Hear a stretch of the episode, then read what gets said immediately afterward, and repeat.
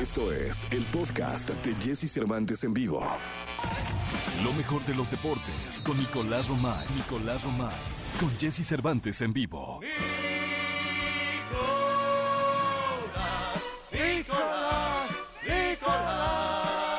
Señoras, señores, 7 de la mañana, 45 minutos de este martes 9 de marzo del año 2021. Está con nosotros Nicolás Romay Pinal, el Niño Maravilla. 7.46. Mi Nico, ¿qué nos cuentas? Jesús, me da mucho gusto saludarte. Buenos días, arrancando, arrancando el día y con noticias desde Tokio. Y es que se confirma lo que era un secreto a voces, la verdad, Jesús, y es que no habrá público extranjero en los Juegos Olímpicos de Tokio 2020. Eh, había muchísima incertidumbre y creo que esta noticia hay que verla desde dos ángulos. Uno, que los Juegos Olímpicos se van a realizar, sí o sí, se van a realizar los Juegos Olímpicos, y lo que ya se esperaba, que sean solamente para los locales como medida de prevención y para que pueda haber público en los estadios, pues ellos harán su propia burbuja para así impedir que lleguen eh, público extranjero y contagie y lleve, lleve el virus, Jesús. En este caso, la prensa sí, sí, o sea, solamente no va a haber público extranjero, pero sí va a haber, sí puede haber cobertura de medios extranjeros, o sea, va a tener que haber un registro de medios.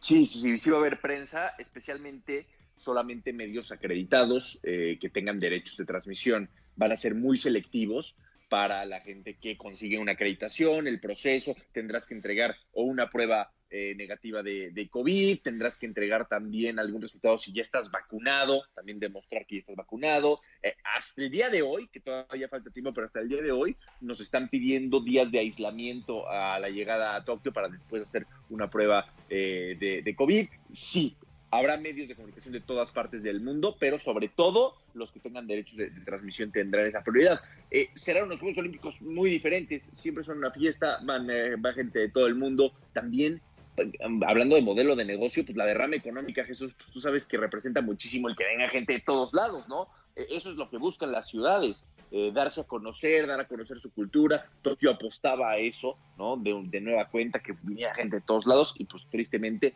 eh, tendrá que ser solo para los locales, lo que también hace que el evento sea muchísimo más televisivo, ¿no? Ahora va a ser muchísimo más televisivo porque la gente desde casa tendrá que estar muy al pendiente.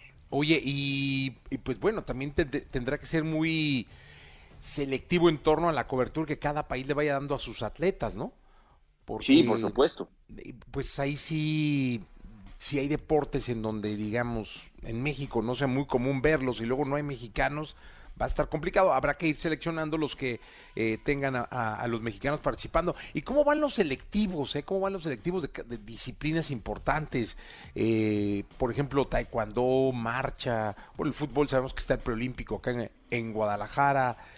No sé, ese proceso sigue, sigue caminando a pesar del COVID, me imagino.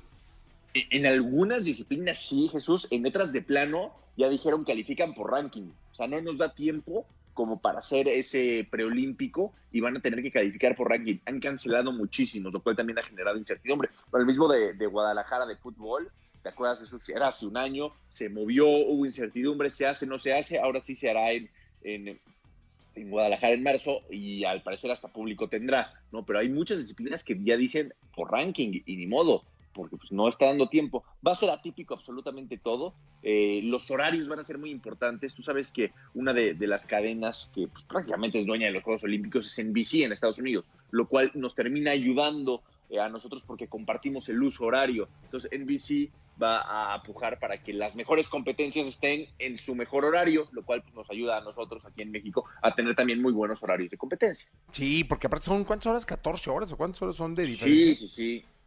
Sí, ahorita, a esta hora, que son casi las 8 de la mañana, estaría terminando la actividad, imagínate, después de toda la madrugada de actividad. Uy, no, pues van a ser juegos de, ahora sí que madrugada, ¿no? De desvelados.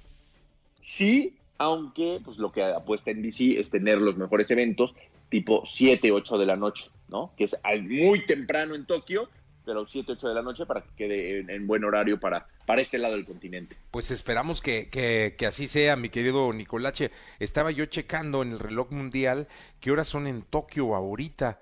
Eh, y ahí te va. Eh, Tokio, Japón. Son las 10 de la noche. Eh, son más 15 horas ahorita. Más 15 horas, sí. Son sí, ahorita estaría terminando la actividad. Sí, haz de cuenta, casi las 11. 10 para las 11 son allá. De la noche. Pues sí, así, así es como lo vamos a tener que aventar juegos de madrugada. Gracias, Nico. Te mando un abrazo, Jesús. Platicamos en la segunda porque es martes de Champions League. Eh, perfecto. Ya está entonces, 7 de la mañana, 50 minutos, eh, 10 de la noche con 50 minutos en Tokio. Eh, vamos a continuar con la música. Wake Me Up, este es Avicii. Escucha a Jesse Cervantes de lunes a viernes de 6 a 10 de la mañana por Exa FM.